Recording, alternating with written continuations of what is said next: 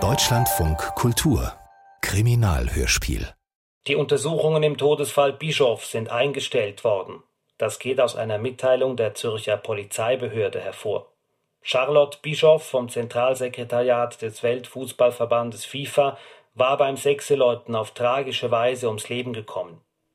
Die FIFA reagiert in einer Stellungnahme positiv auf die Einstellung der Untersuchungen. Die Aufmerksamkeit gelte jetzt ganz den Vorbereitungen der Fußball-Europameisterschaft. Ja, natürlich. Die Europameisterschaft. Ohne die wäre ich wahrscheinlich gar nicht reingerasselt in den ganzen Schlamassel. Jedenfalls hätte ich nicht neben meiner obersten Chefin auf der Ehrentribüne gehockt. Elisabeth Krobler. Sie würde während der Fußball-Europameisterschaft das Zepter schwingen für die Sicherheit in der Stadt. Und zum Dank dafür durften wir jetzt beim Sachsilüte schon mal Platz nehmen zwischen all den Funktionären, Politikern und Managern. Dabei eine Tribüne beim Sachsilüte. Wann hat es sowas schon gegeben? Beim Sachsilüte, da steht man. Ganz Zürich steht da, wenn der Winter ausgetrieben wird. Sechseleuten von Michael Thüria. Hörspielbearbeitung Katrin Wenzel. Musik Jakob Diel.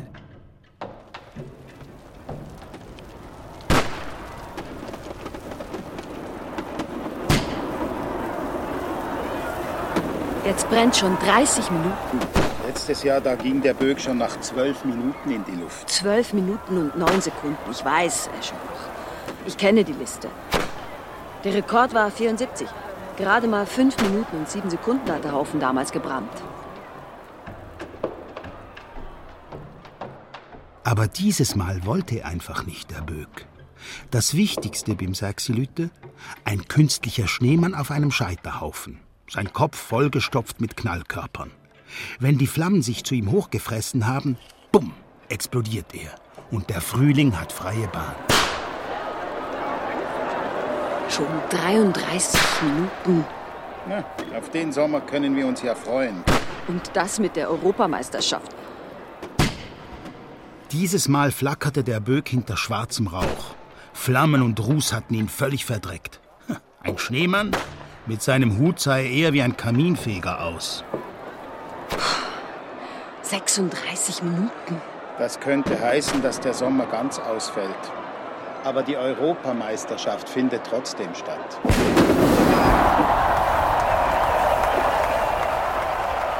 Endlich ein Luftstoß. Der brennende Hut des Böcks hebt sich. Ein Moment sah es aus, als grüße er zum Abschied. Und wenig später flogen die zu Asche gewordenen Reste federleicht in den Himmel. Das war's. Die Krobler war verschwunden. Also konnte auch ich die Kurve kratzen. Ich ging zu einem der Stände am Ufer des Sees und kaufte mir eine Bratwurst. Während ich aß, fiel mir auf, wie sich weiter vorne ein Pulk bildete. Ich hatte Mühe, mich durchs Gedränge zu kämpfen. Zwischen all den Menschen lag eine Frau am Boden. Neben ihr kniete ein Mann. Herzmassage. Wisst ihr, wie so etwas geht? Gemeinsam drehten wir die Frau auf den Rücken. Beatmung, Druck auf den Brustkorb, Beatmung. Wir versuchten, bis zum Eintreffen der Rettungskräfte etwas vom flüchtigen Leben in den schlaffen Frauenkörper zurückzuzwingen. Mann, Sie haben sie nicht umgebracht. Rosa, wenn Sie mich trösten. Das kann doch kein Mensch ahnen, dass die so einen Defibrillator hat. Ich bin auf ihr draufgehockt, habe ihr den Brustkorb gedrückt und gedrückt. Ja, vielleicht hat das Gerät deshalb nicht funktioniert. Na, na. Und der Arzt? Ja, der hat auch nichts bemerkt, dieser Vollidiot. Na, vielleicht war die Frau schon tot. Ja, und dieser kleine Bub steht daneben und sieht, wie seine Mutter zusammensackt. Der Name der Toten ist Charlotte Bischof. Keine Sicherheitskräfte, keine Sanitäter, keine Polizei, keine Elisabeth Krobler, nur ich. 52 Jahre alt, wohnt, äh, hat gewohnt in Waddenswil. Und ja, sie hat einen Sohn. Ja und? Ist er das? Er sagt nichts, immer noch nicht, kein Wort. Dass der Bub zu der toten Frau gehörte, nicht mal das war wirklich sicher. Er konnte oder wollte nicht sprechen. Auch darüber waren wir uns nicht ganz im Klaren. Als wir ihn im Büro kurz allein ließen, hat er auf einmal laut geschrien. Laut hat's gespielt! war es. Gewesen. Ganz aufgeregt drückten seine kleinen Finger auf einen Bildband. Mulo, der Mulo. Das Bild auf dem Umschlag zeigte eine Schar mittelalterlicher Reiter um einen brennenden Scheiterhaufen herum. Zürich sechsi Lüte. Das Buch hatte mir die Krobler geschenkt, zusammen mit der Karte für diese blöde Ehrentribüne. Sie glauben immer noch, er hat etwas gesehen? Ja, er ist direkt daneben gestanden. Irgendetwas muss er gesehen haben. Ha. Doch bis auf diese Ausrufe in weiß der Teufel was für einer Sprache war ihm nichts zu entlocken. Andere Angehörige ja, na, bis jetzt Fehlanzeige. Die Befragung der Nachbarschaft läuft noch. Mein Gott, in dem Alter ist man doch nicht allein auf der Welt. Wo ist der Bub jetzt? In einem Heim. In einem Heim? Was für einem Heim? Äh, nun so, fragen Sie Kobler. Der psychologische Betreuungsdienst meinte, das Kind brauche ein anderes Umfeld und andere Kinder. Na, na Sie wissen schon. Er ist in einem Heim in Stäfa. Als mich die Krobler zu sich rufen ließ, dachte ich noch, prima, dann kann ich sie gleich wegen dem Bub ansprechen. Wenn überhaupt einer, kann er uns sagen, was beim Saxilüter eigentlich passiert ist. Kommen Sie. Darf ich vorstellen? Alexander Kroneberger. Er ist Anwalt. Der Mann war um die 60. Dunkler Anzug, distinguiert und ein Blick, auf den ich mir keinen Reim machen konnte. Guten Tag, Kommissar Escherbach. Herr Kroneberger vertritt die Interessen der Familie Bischof. In diesem Fall jene der verstorbenen Charlotte Bischof und die ihrer Schwester Lara Bischof. Moment, sie hat eine Schwester? Dann kann sie vielleicht mit dem Bub sprechen. Es wäre wichtig. Lass mich antworten, Saba. Sie kennen sich? Die Europameisterschaft, Sie wissen ja. Herr Kroneberger arbeitet auch für die FIFA, bei der auch die Tote beschäftigt war. Und was die Vorkommnisse beim Sachselüte betrifft, es sind Fragen aufgetaucht, die Herr Rechtsanwalt Kroneberger am besten selbst vorbringt. Sie sind Arzt, Herr Escherbach. Polizist. Ah, also kein Arzt? Nein, aber wenn Sie auf Charlotte Bischof anspielen, es war ein Arzt anwesend. Richtig. Dr. Med Dent Reiebühl. Sie wissen, was Dr. Med Dent bedeutet. Zahnarzt. So ist es in der Tat, Herr Kommissar, ein Zahnarzt. Offenbar haben Sie auf ihn einen sehr kompetenten Eindruck gemacht. Jedenfalls gibt er zu Protokoll, ich zitiere, ich habe Herrn Eschenbach gefragt, ob er wisse, wie eine Herzmassage geht. Das ist doch Blödsinn. Lassen Sie den Herrn Anwalt bitte ausreden. Garzner, was ist denn in See gefahren? Er hat dies eindeutig bejaht. Und als er sich auf die Frau draufsetzte und damit anfing, da musste ich davon ausgehen, dass Herr Eschenbach ein fachkundiger Arzt ist. Es gibt eine Pflicht, Erste Hilfe zu leisten. Richtig, Herr Kommissar. Und ich kann nur hoffen, dass Sie die entsprechenden Kurse, die regelmäßig für Polizeiangehörige angeboten werden, auch besucht haben. Mehr oder weniger. Das ist Ihr Testat für den Grundkurs Erste Hilfe. Schauen Sie bitte auf das Datum. Sehen Sie? Es ist zwölf Jahre her, dass Sie diesen Kurs besucht haben. Ein jüngeres Testat haben wir leider nicht gefunden. Diese Kurse sind Pflicht, Herr Schwach. Wie wollen Sie da heute noch in der Lage sein, Leben zu retten? Wenn Sie mir weismachen wollen, ich hätte tatenlos zusehen müssen, wie. Wir wollen gar nichts. Aber neuerdings gibt es Defibrillationsgeräte am Bellevue. Sie haben mich maßlos enttäuscht, Aschbach. Schauen Sie sich dieses Mail an. Alle Angehörigen des Polizeidienstes werden hier auf die Defibrillationsgeräte hingewiesen. Standorte, Handhabung etc. pp. Das habe ich noch nie gesehen. Das Mail wurde Ihnen zugestellt, Eschbach. Nachweislich. Und es wurde gelöscht. Ungelesen. Wie übrigens andere auch. Ihr krasses Fehlverhalten lässt mir keine andere Wahl, Kommissar Eschebach. Bis zur Klärung der Vorwürfe sind Sie vom Dienst suspendiert. Ja, und die Ermittlungen? die Auswertung von den Zeugenbefragungen, der Hergang des Unfalls, der Bericht vom Pathologen, die Befragung vom Bub und über die Tote wissen wir auch noch kaum etwas. Wir sind gerade erst am Anfang. Wir, ja, Sie nicht, Kommissar Eschebach. Zum Glück hatte sich Rosa durch Elisabeth Koblers disziplinarische Großtat nicht einschüchtern lassen. Ma, wenn er nun mal nicht spricht, Capo. Er hat alles aus nächster Nähe mitbekommen. Eh sì. Und etwas stimmt nicht mit ihm. Die Kobler ist gar nicht erst auf ihn eingegangen. Haben Sie sich mal die Akten angeschaut? Die Schwester der Toten. Äh? Diese Lara Bischof, die den Kronenberger auf den Hals geschickt hat. Die ist ein OS-Tier bei Goldman Investments Ltd. mit Hauptsitz in Londra. Äh, Das ist britische Hochfinanz. Die beraten die FIFA schon seit pff, äh, Generationen. Und die Tote hat auch bei der FIFA gearbeitet. Ecco. Und Herr Dr. Kronenberger war bis letztes Jahr Partner bei einer Zürcher Anwaltskanzlei. Kronenberger und Graf. Raten Sie mal, für wen er jetzt arbeitet? Für die FIFA? Certo, als Rechtskonsulent. Äh, Ich habe im Netz nachgeschaut. Auf dem Organigramm der FIFA ist er direkt dem Präsidenten untergestellt. Also eine Art Chefjurist. Sie. Nicht zu fassen. Warum? Warum kümmert sich der oberste Jurist einer Weltorganisation um einen Fall von plötzlichem Erztod? Das schmeckt nach warm Rosa. Hatschipike. Ob Rosa überhaupt klar war, worauf sie sich einließ? Jedenfalls rief sie mich sofort an, als ein älteres Ehepaar bei ihr vorstellig wurde. Josef und Merit Kollecker, um sich nach dem Bub zu erkundigen. Lacho Bischof, so heißt der Bub. Lacho Bischof, wo ist er? Können wir ihn sehen? Kann er mit nach Hause? Wie kommen Sie darauf, dass der Bub hier ist, bei der Polizei? Wir haben uns solche Sorgen gemacht seit dem, äh, seit dem Sachsilüte. Wir haben es in der Zeitung gelesen. Wissen Sie, er ist bei uns seit er geboren wurde. Wir sind seine Pflegeeltern, sozusagen. Seine Mutter ist. Nun, sie war eine Freundin. Sie sprechen von Charlotte Bischof. Man stirbt nicht so jung. Nach allem, was wir wissen, müssen wir von einem Infarkt ausgehen.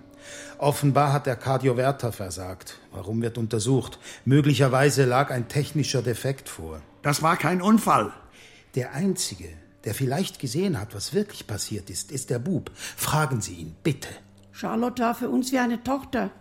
Wir haben keine Kinder, wissen Sie. Wir sind Fahrende. Ah, Roma. Nein, Jänische. Und Schweizer sind wir auch. Wir verlassen unsere Standplätze ordentlich. Nicht so wie diese manischen. Dann sprechen Sie also Jenisch. Richtig. Und der Bub, der spricht das auch. Ein paar Brocken, was Kinder also aufschnappen. Sandro hat Charlotte damals zu uns gebracht, mit dem Kind. Vor zehn Jahren ungefähr. Wer um Himmels Willen ist Sandro? Ein Freund von Charlotte. Er hat sich um sie gekümmert, ihr auch die Stelle bei der FIFA beschafft. Und um Latscho auch. Ein hohes Tier. Sandro Graf. Ich bringe Sie jetzt zu Lacho. Kommen Sie. Natürlich hätten wir auch die Kolleckers fragen können, was der Bub berichtet hat. Andererseits waren sie vielleicht nicht unbedingt verlässlich. Rosa schickte mich zu einer Linguistin, die sie noch aus Unizeiten kannte. Spielen Sie mir die Aufnahme noch einmal vor. Mula, der Lau Mula. Ein schafliger Gasche mit Güche hat an der Mammer geschnifft. Hat bugert und geöffnet, auch meine Mammer. Hat etwas Schübis geschnifft. Mama hat plötzlich Moris beharrt und pufft. Ist Platz, Mama. Dann ausert der Mume. Der Loli. Ja, ich glaube, es ist jenisch. Wo, sagten Sie, hat der Junge gelebt? In Zürich-Seebach. Ah, Jetzt hat man ihn in ein Heim eingewiesen. Er war dabei, als seine Mutter gestorben ist. Seither hat er nicht gesprochen, nicht mit mir, nicht mit den Kindern im Heim. Erst als ich seine Pflegeeltern zu ihm gebracht habe. in Seebach. Ja, dann ist es jenisch. Machen wir es Satz für Satz. Mhm. Äh, Mulo. Das steht für Tod, manchmal auch für einen Menschen. Schofflig. Falsch, frech, ähm, wüst. Okay. Äh, Gashi. Eine Gestalt, auch ein Mann. Mit Güschi. Mit Hut, äh, Hut. Dann äh, hat an der Mammer geschnifft, hat bugert und guffnet. Die Person, um die es geht, hat nach der Mutter gegriffen und sie geschlagen und hat etwas weggenommen. Die Mutter bekam Moris, also Furcht, Angst. Die Mutter bekam keine Luft mehr und ist gefallen. Er hat geweint und geschrien und der Mume ist gekommen und der Loli. Also, das sind Sie, der Polizist. Sie übersetzen Mulo mit Tod. Ja. Ich habe im Internet nachgeschaut. Da steht, dass ein Mulo entsteht, wenn ein Mensch gewaltsam zu Tode kommt. Könnte mit Mulo auch eine Person gemeint sein? Aber ja, und in der Fantasie von einem Kind sowieso.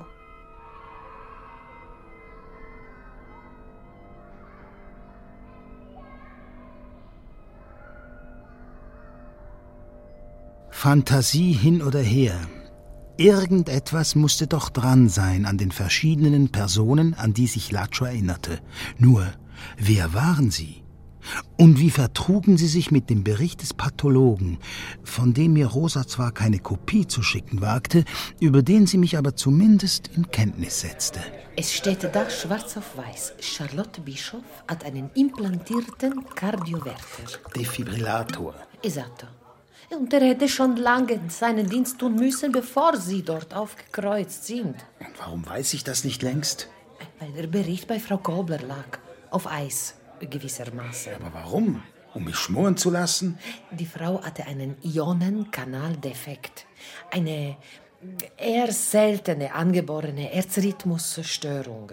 Und die war auch der Grund, weshalb sie sich den Defibrillator hat implantieren lassen. Keine Kampfspuren? No, no, no, no, no. Ein klassischer Herztod. Wenn der Bub nicht wäre, würde man sagen, Entreißdiebstahl im Gedränge mit anschließendem Herzinfarkt. Unglücklich gewissermaßen.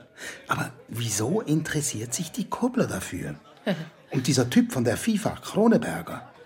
Ist es nur, weil Lara Bischof mit dem ganz großen Geld hantiert? Ey, und wieso spuckte das Netz über die Dame so überhaupt nichts aus? Und dann war da noch der Freund der Toten, Sandro Graf. Auch bei der FIFA, wie die Kollegers wussten. War er Kronebergers Kompagnon in der Kanzlei Kroneberger und Graf? Rosa telefonierte sich durch das FIFA-Hauptquartier. Einen Sandro Graf gab es dort nicht. Vielleicht, vielleicht Lenz weiß weiter? An Lenz, unseren ehemaligen Archivar, hatte ich auch schon gedacht. Und daran, was er mir einmal gesagt hatte. Die Natur hat mich um die Gunst des Vergessens beschissen. Damals war er gerade wieder nüchtern, und ich hatte ihn zuvor mit zweieinhalb Promille in die Klinik gefahren. Kommst du auf eine Partie Schach vorbei? Ja, ich spiele kein Schach. Nicht gegen dich, das weißt du. Er runzelte die Stirn. Und ich versuchte es wieder gut zu machen, indem ich seine Mühle ausgiebig bewunderte. Was leicht war angesichts des behaglichen Nests, das er sich hier für sein Alter eingerichtet hatte. Keinen einzigen Eintrag zu Lara Bischof, sagst du? Nicht schlecht für jemand, der laut Forbes zu den 50 wichtigsten Leuten der City gehört. Ja, aber warum? Kannst du mir das erklären? Der Familie hat ein Bankhaus in Frankfurt gehört. Verkauft 1938. Die Bischofs sind noch vor Kriegsausbruch in die Schweiz gegangen. Laras Vater, einziges Kind und zu diesem Zeitpunkt noch keine 20, hat sich von da an um die Geschäfte gekümmert. Er hat sich noch während der Kriegswirren bei Goldman Investments Limited in London eingekauft. Dann hat er im Mai 1945 eine junge Schweizerin geheiratet. Schönes Anwesen im Feldbach am Zürichsee. Er ist zwischen Zürich und London gependelt. Und 1964 wird Lara geboren in der Frauenklinik des Universitätsspitals Zürich. Du hast die Geburtsurkunde von der Lady. Aber wie kommst du denn Wächst in behüteten Verhältnissen auf, das Mädchen. Matura am Institut Dr. Pfister am Egerisee. Dann Studium der Rechtswissenschaften und Ökonomie. Zuerst Zürich und dann an der London School of Economics. Ja, und die Schwester, Charlotte? Ja, da komme ich schon noch dazu. Da haben wir es hier. Sie war eine der ersten Frauen im englischen Kader der Military Reiter. Ist kein Püppchen. Wir reden immer noch über Lara, oder? An der anderen bin ich noch dran, Herrgott. Und noch etwas. Lara Bischof war beim Sexilüter. Dieses Jahr? Dieses Jahr?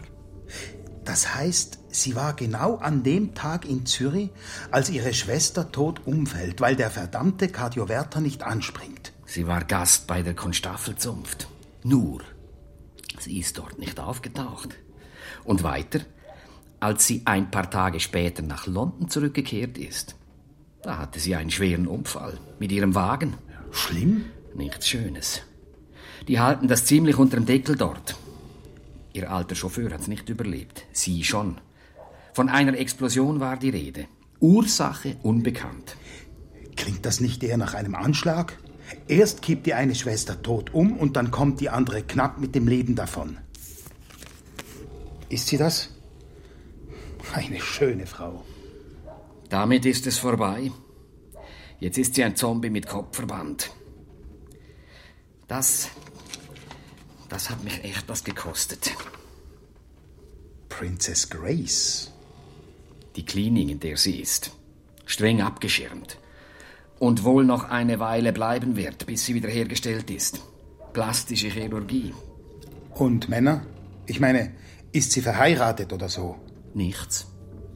Außer Shakespeare. Shakespeare? Eine ihrer größten Leidenschaften. Übermorgen spricht Peter Ackroyd im Queen's Auditorium der University of Westminster. Ein Ort, den man von der Klinik zu Fuß erreichen kann. Jemand, der mir einen Gefallen schuldet, hat etwas arrangiert. Für dich ist ein Platz reserviert. Er strahlte. So wie er immer gestrahlt hatte, wenn er wieder einmal mehr wusste, als man für möglich gehalten hatte.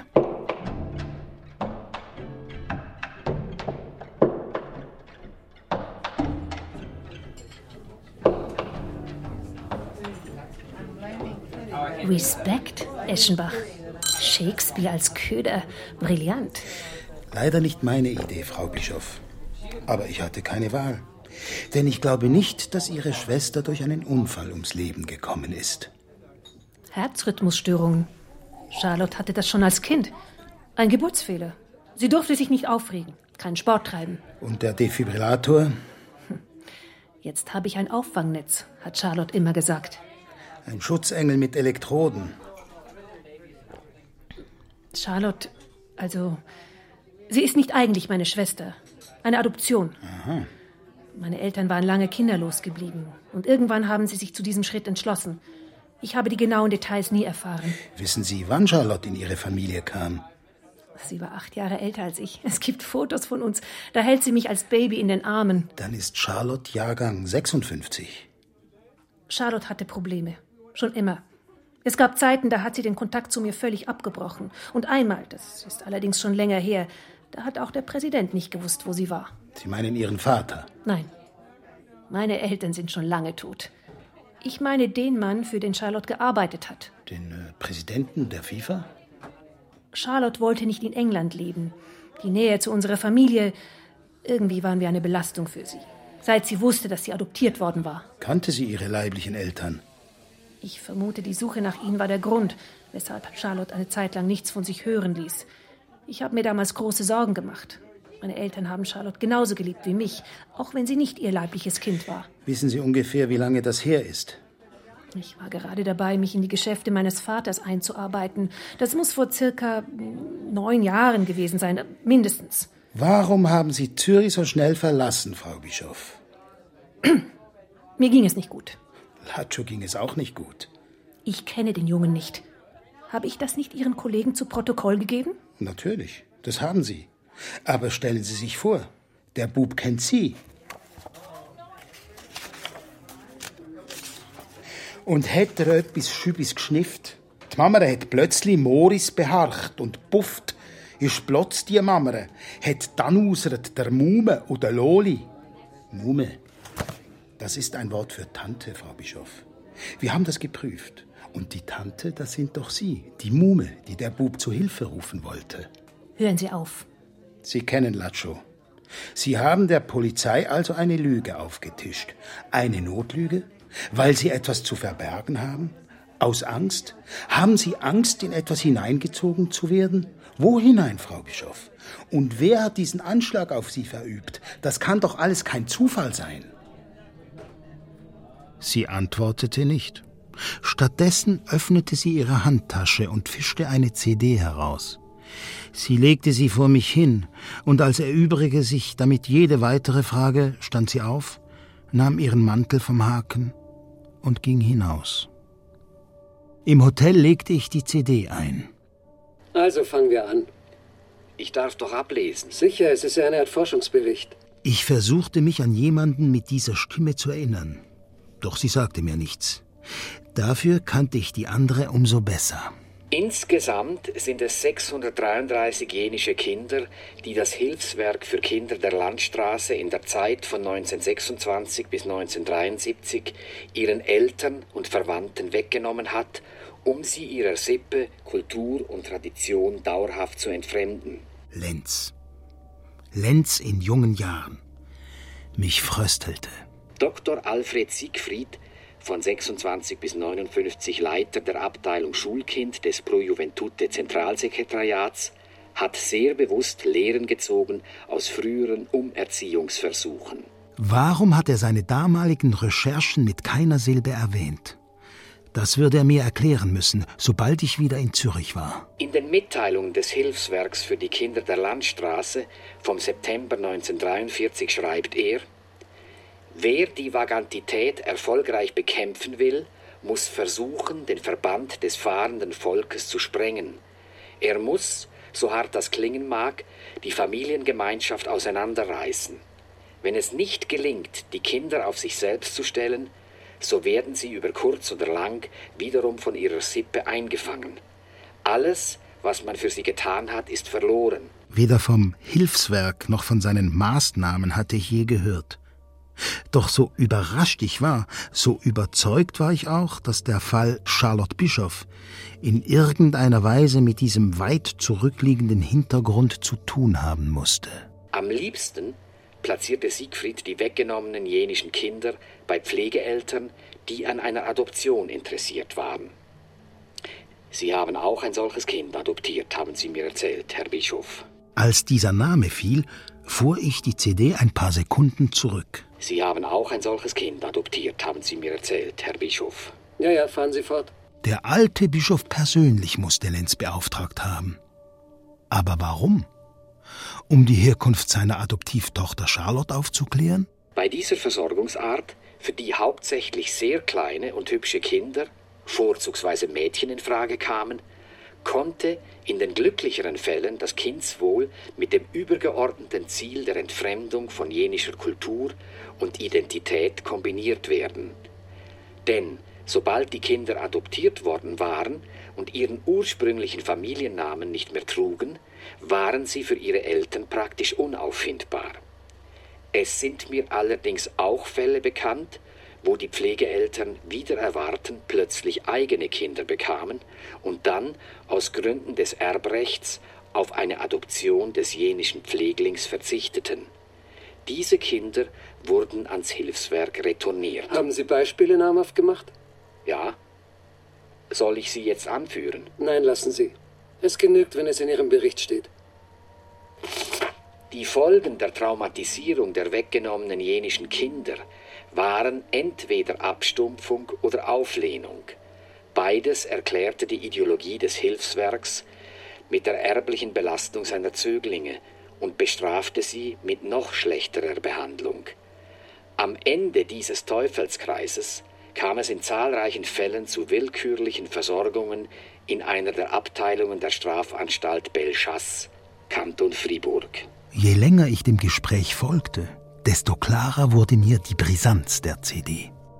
Und wenn Lara Bischof sie mir zugesteckt hatte, dann doch offenbar, weil ich genau diese Tatsachen bei meinen Ermittlungen berücksichtigen sollte. Woher haben Sie die Aufnahme? Aus Charlottes Wohnung. Sie hatte diese CD und sie wollte sie mir geben. Dazu kam es nicht mehr. Aber sie hatte mir gesagt, wo sie sie versteckt hat. Weiß Kroneberger davon? Nicht, dass ich wüsste. So wie es aussieht, muss Charlotte eines dieser Hilfswerkkinder sein. Kein Wunder, dass sie den Kontakt zu uns abgebrochen hat. Wissen Sie, ob es noch weitere Aufzeichnungen gibt? Keine Ahnung. Das Einzige, was ich sagen kann, ist, dass Kronenberger mir versprochen hat, sich um Lacho zu kümmern. Es gibt da ein älteres Ehepaar. Ja, Sie meinen die Kroleckers, Meret und Josef Krolecker. Ja. Bei denen war Lacho immer, wenn Charlotte verreisen musste. Bei ihnen hat Kronenberger gesagt, kann Lacho bleiben. Kroneberger, immer wieder Kroneberger. Wie gehört das alles zusammen? Kroneberger, die FIFA, Charlotte. ich kann Ihnen alles Wissenswerte über die Vergabe von TV-Rechten erzählen. Das meine ich nicht. Okay. Ich war noch ganz klein, als mein Vater begann, die FIFA in geschäftlichen Dingen zu beraten. Nach seinem Tod habe ich seine Arbeit weitergeführt. Die FIFA hat den Fußball zu einer Weltbewegung gemacht. Sie vereinigt 207 Mitgliedsländer, mehr als die NATO. Und die rund 2 Milliarden Euro Umsatz, die der Verein in den vergangenen vier Jahren gemacht hat, sind erst ein Anfang. In zehn Jahren lässt sich der Betrag verdoppeln. Mit Kronenbergers Hilfe bestimmt. Er hat eine Kanzlei, habe ich gesehen. Kroneberger und Graf. Graf soll auch bei der FIFA arbeiten, aber dort kennt ihn niemand. Graf? Nein. Graf ist Kronenbergers früherer Name. Deshalb hat er die Kanzlei so genannt. Was soll das heißen, früherer Name? Es heißt, Kronenberger stamme aus einer jenischen Familie. Damals hieß er wohl Sandro Graf. Und wie kommt so einer ins oberste Gremium der FIFA? Kronenberger war schon immer der Mann fürs Schwierige der Präsident. Der FIFA-Präsident. Mhm. Kronberger hat ihn in die internationale Sportszene eingeführt, zusammen mit meinem Vater.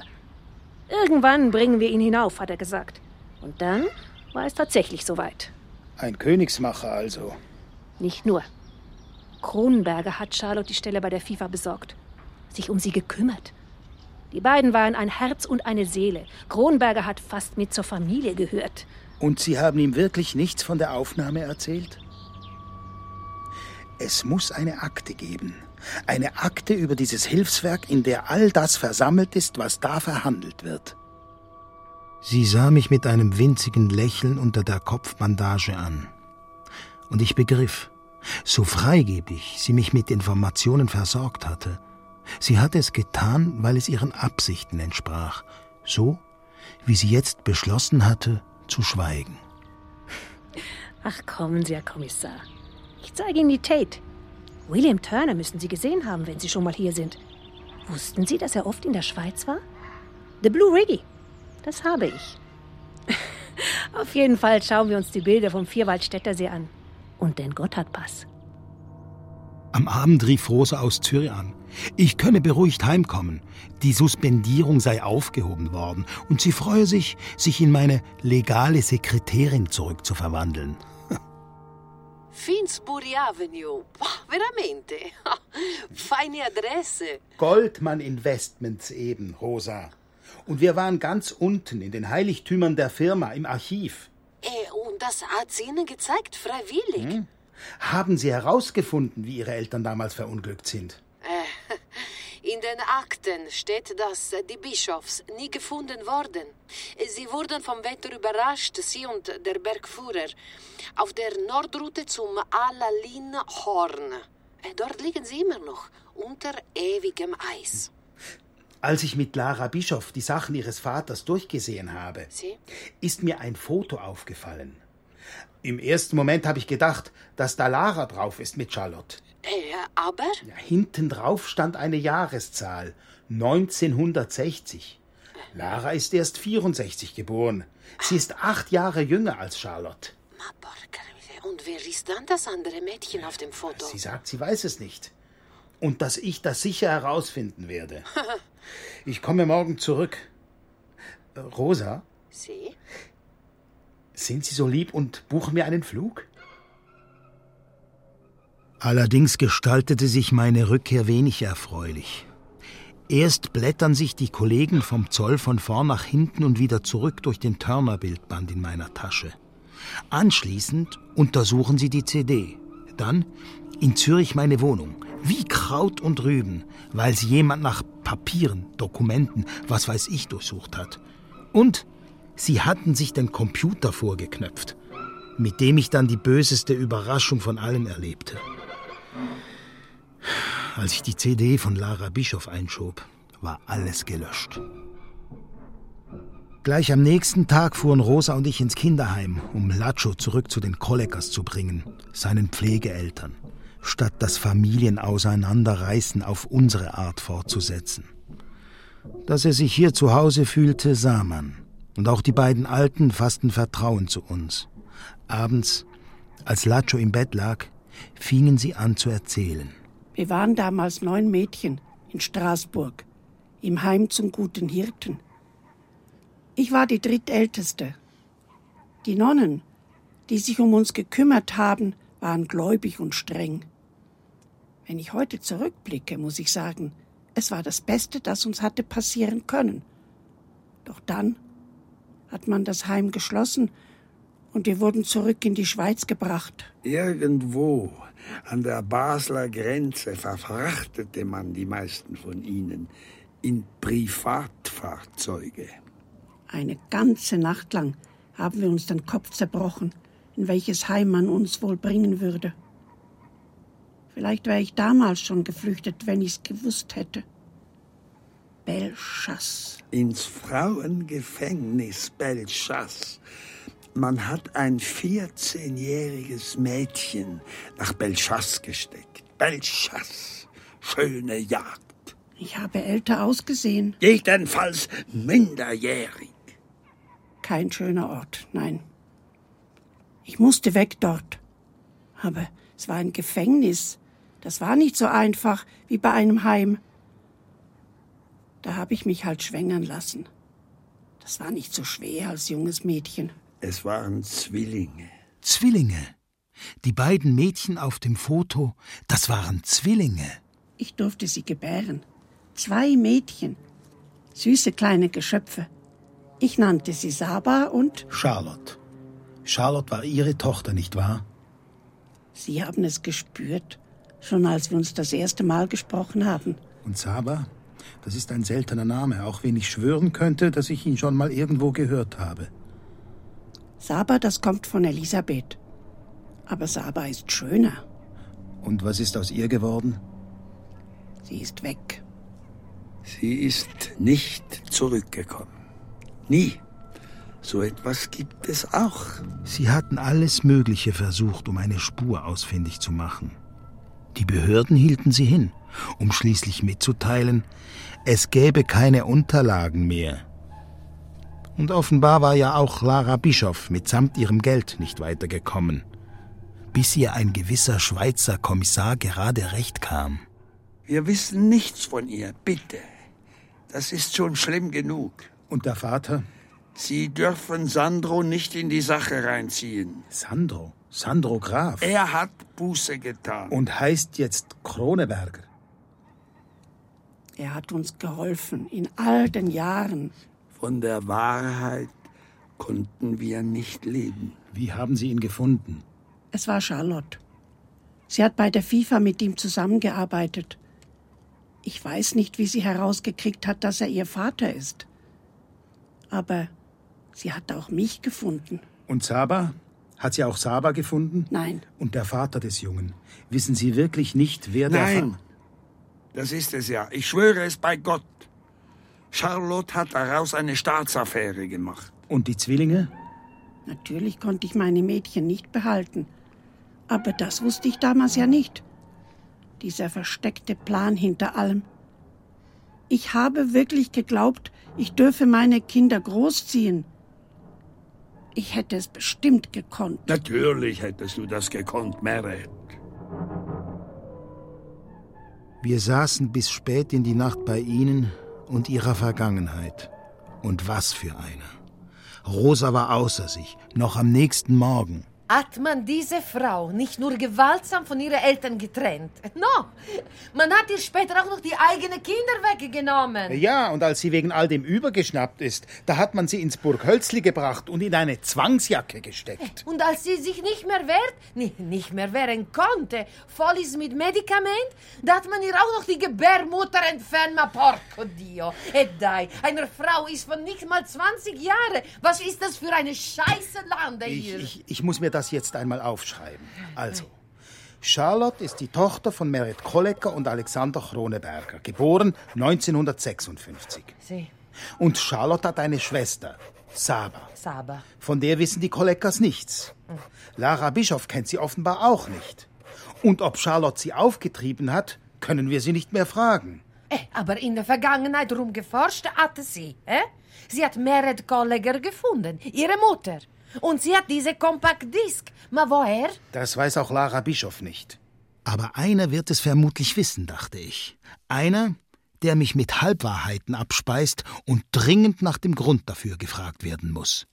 Lenz. Allora. Zwei Mädchen. Hm? Charlotte und Saba. Charlotte ist adoptiert worden von diesen Bischofs. Saba nicht. Eh, also hat man die Kinder auseinandergerissen. Ja, so wie man alles auseinandergerissen hat. Schöne Frage für Rechtsanwalt Kronenberger. Hm? Besonders die, warum er kein Wort davon sagt. Das ist die Tote, seine Tochter. Kroneberger hat mit der Vergangenheit gebrochen und keiner soll von ihr wissen. Ah, das liegt nahe, dass Charlotte e die Kollegers hm, den erpresst haben. Das könnte das Motiv sein für einen Mann, der seine Herkunft um jeden Preis verleugnen will. Haha, mannaggia, hai capito. Wir müssten etwas über diese Saba in Erfahrung bringen. Elisabeth. Hey, ma pro Juventute muss doch Buch geführt haben über diese ganze Kinder. Ja, stellen Sie sich einmal vor, Äh. Sie hätten alle diese Namen beisammen. Die Väter und Mütter, Mündel und Adoptiveltern, wohin die alle gebracht worden sind, von wem, was die heute tun, jede einzelne Biografie. Vielleicht ist einer der Kinder später Bundesrat geworden. Also wenn Sie mich fragen, wer immer diese Akte besitzt, er könnte eine Menge Leute damit in Schwierigkeiten bringen.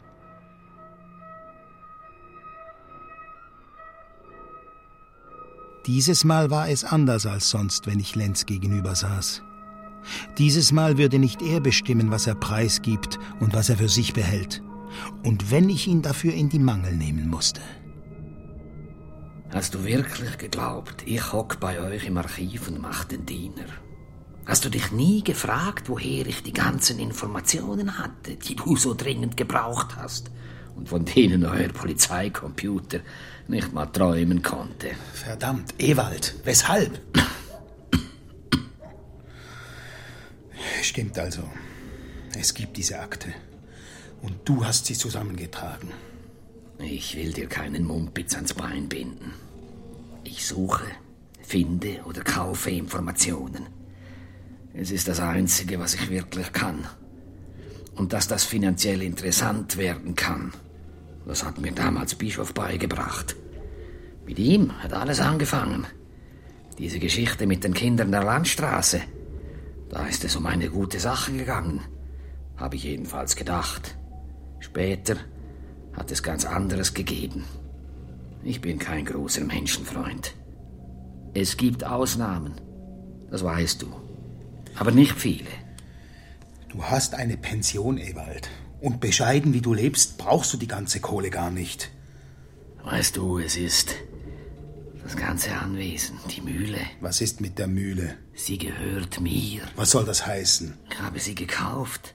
Die Mühle, das Grundstück, den Wald ringsherum. Sie ist mein Traum von Unabhängigkeit. Und du hast sie mit dem Geld vom alten Bischof finanziert. Mit dem für die Recherche und mit dem für das Schweigen. Kronaberger ist der Anfang gewesen damals. Mit ihm ist alles losgegangen. Er ist die Urakte, hat Bischof immer gesagt. Und Saba? Wie es aussieht, würde sie es sich wohl einiges kosten lassen, wenn ihre Familiengeschichte im Dunkeln bleibt. Das ist die Zwillingsschwester, oder? Über die weiß ich nichts. Wusste auch der alte Bischof nichts. Er hatte eine CD in der Hand und ließ sie in das herausgefahrene Laufwerk des Players fallen. Ja, es ist eine verrückte Sache. Als mich damals Dr. Siegfried, der Leiter des Hilfswerks für die Kinder der Landstraße, angerufen hat und mir erzählt hat, er hätte ein Kind für uns, da wollte ich natürlich die Hintergründe erfahren, über die Eltern, die Umstände. Aber Dr. Siegfried war alles andere als angetan. Egal. Sie kennen mich ja inzwischen. Und ob, Herr Bischof? Der alte Lucius Kronenberger, dazumal Direktor der Haftanstalt Belchas, der hatte das schwangere Mädchen in Obhut, von dem wir das Kind erhalten würden. Und er hatte eine Heidenangst, dass alles herauskommt. Weil sein Sohn es gewesen war. Alexander? Ja, der die Kleine geschwängert hat. Nun gut, er wusste um meinen Einfluss bei Justiz und Behörden und deshalb hat er mir alles anvertraut.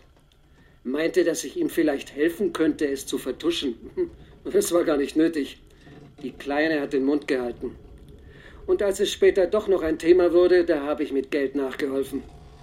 Der Clou ist nämlich, der Sohn vom alten Kronenberger, der ist ebenfalls ein Zögling des Hilfswerks, also auch adoptiert.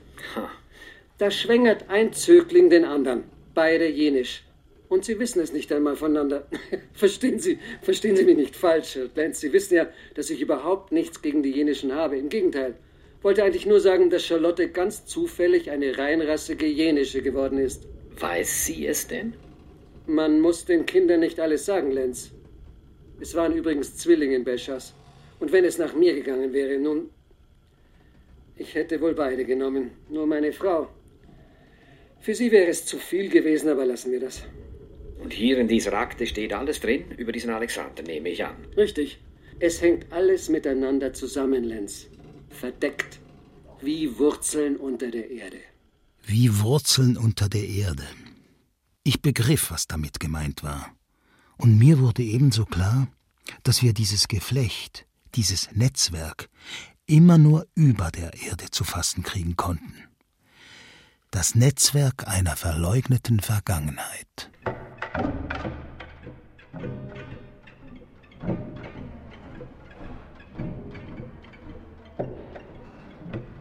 Haben Sie das Rundmail gelesen, Rosa?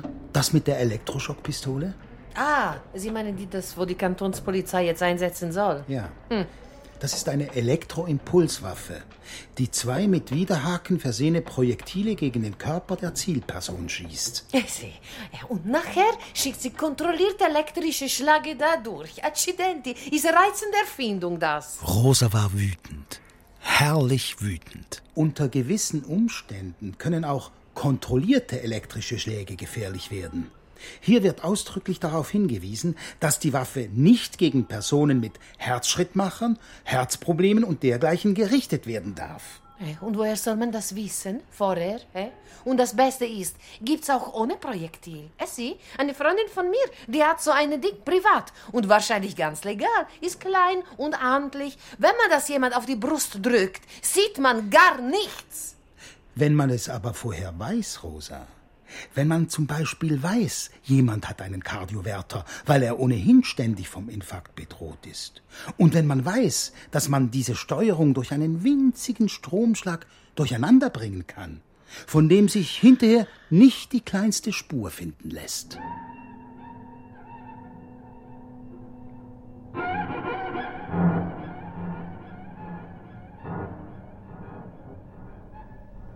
Das ist weißer Onyx, Herr Eschenbach.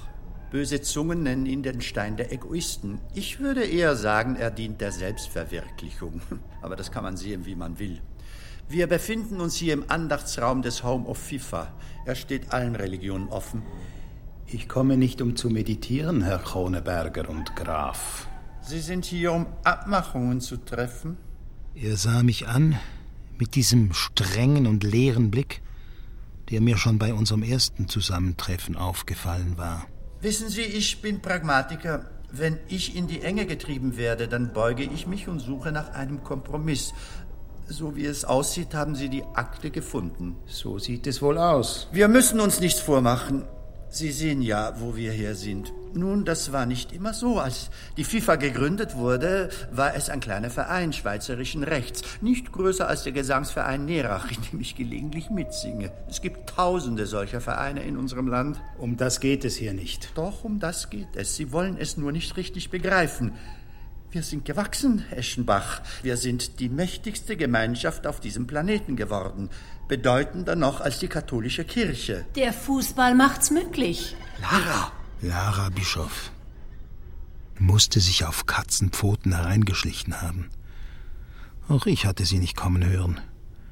Sie hatte den Verband abgenommen. Ihr Gesicht sah schrecklich aus. Was machst du hier? Nur einen Markt dieser Größenordnung erobert man nicht, ohne einen Haufen Scherben zu hinterlassen.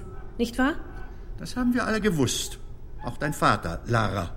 Und wenn er nicht auf einmal Skrupel Er war ein hätte. alter Mann, Alex. Er hat sie erpresst, Herr Kroneberger. Er hatte sie in der Hand. Und als Bischof tot war und Charlotte seine Unterlagen in die Hände bekam. Erpressung? Wir haben Abmachungen getroffen. Jeder zog seinen Vorteil daraus. Auch du, Lara. Und Charlotte? Sie auch. Bis sie plötzlich glaubte, ihr kleiner Balk würde alles verändern. Ein FIFA-Präsident kann sich kein Zigeunerkind leisten, ein geistig zurückgebliebenes schon gar nicht. Der Präsident ist also der Vater. Nicht selbst drauf gekommen? Na gut, jetzt wissen Sie's. Offenbar habe ich sie überschätzt. Lacho ist das Kind Ihrer Tochter. Töchter. Für diesen Fehltritt habe ich gebüßt. Ein Leben lang gebüßt. Kohle abgedrückt und den Hans Wurst gespielt. Saba wollte Macht und Charlotte Gerechtigkeit. Saba, Sie kennen sie. Sie wissen, was aus ihr geworden ist. Oh, das weiß er ganz sicher. Er weiß nur eins nicht. Saba ist tot, Alex. Was? Sie haben sie ausfindig gemacht? Sie ist dir zuvorgekommen und ihre Entdeckung. Diesmal brauchtest du dir nicht die Finger schmutzig zu machen, Alex. Sie kam auf uns zu. Aber Kroneberger schien sich nichts daraus zu machen, dass die Pistole in ihrer Hand auf ihn gerichtet war. Plötzlich entschied sich die ganze Bande, unser kleines Familiengeheimnis zu lüften. Fingen an zu reden, mir blieb keine andere Wahl. Saba hat dafür gesorgt, dass alles unter dem Deckel blieb. Saba hat für weit mehr gesorgt, wie du weißt. Von wem hatte Charlotte die CD? Hat Lenz ihr verkauft? Alles wegen dem Bub. Es sind immer die Kinder, Eschenbach, bringen alles durcheinander. Hat Saba Charlotte umgebracht, weil sie das Stillschweigen zu brechen drohte? Das wollte ich sie fragen. Aber sie war schon tot, als ich kam. Dann waren gar nicht Sie die Tante, von der Lacho erzählt hat. Dann war sie es, Saba. Und Lacho hat sie zwar gesehen, aber eben nur als Tante, nicht als Mörderin. Der Elektroschocker war Ihre Idee, Sabas. Sie experimentieren damit herum bei der Polizei. Wer ist Saba, Herr Kroneberger? Mann, Eschebach, Sie werden staunen, wie gut Sie sie kennen. Saba, Elisabeth. Elisabeth Kobler. Was? Ist Ihnen die Ähnlichkeit nie aufgefallen? Bleib stehen, Alex. Du hast meine Eltern umgebracht. Das kannst du niemals beweisen. Frag den Kommissar Lara. Er wird es dir bestätigen. Das muss ich auch nicht beweisen. Lara erschoss erst ihn, dann sich. Alles ging blitzschnell. Es gelang mir nicht, sie zur Seite zu stoßen. Ich fing sie auf und so, heftig blutend, hielt ich sie an mich gepresst, als Sicherheitsbeamte in die Halle gestürmt kamen. Ein Fressen für die Presse wird das. Hä? Zürichs oberste Polizeichefin ermordet Zwillingsschwester, weil ihre Lebenslüge kommt an Oberfläche. Der Bericht der Spurensicherung hat es bestätigt. Elisabeth Kobler war schon tot, als Lara bei ihr gewesen ist. Sie hat sich erhängt. Hm. Und das Tagebuch erst. Ich bin das Kind einer Feckerin. Auch den Elektroschocker haben sie gefunden. Ein Handmodell, ohne Projektile. Capo, was ist das, eine Feckerin? Hm. Vermutlich flutschte ich auf einen dreckigen Küchenboden. Oder ich verbrachte meine ersten Stunden, Tage, Monate irgendwo im Stroh. Vielleicht in einem dieser alten Ställe. Warum hat sie sich dafür geschämt? Warum wollte sie das unbedingt verschleiern? Wenn es sie doch nie hat losgelassen.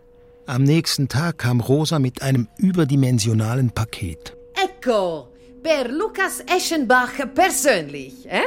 Absender Lara Bischof.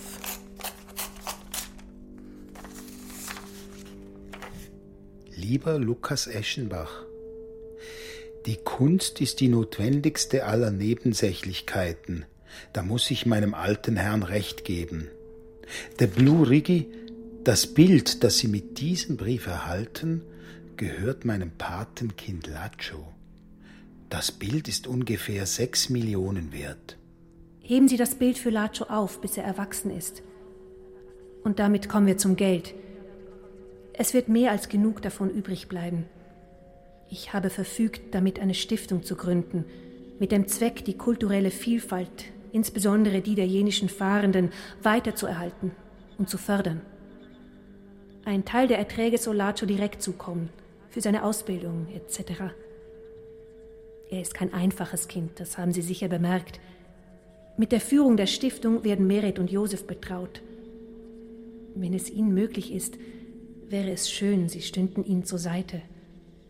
Später soll Lacho nachfolgen, wenn er will und kann. Ich grüße Sie, Lara.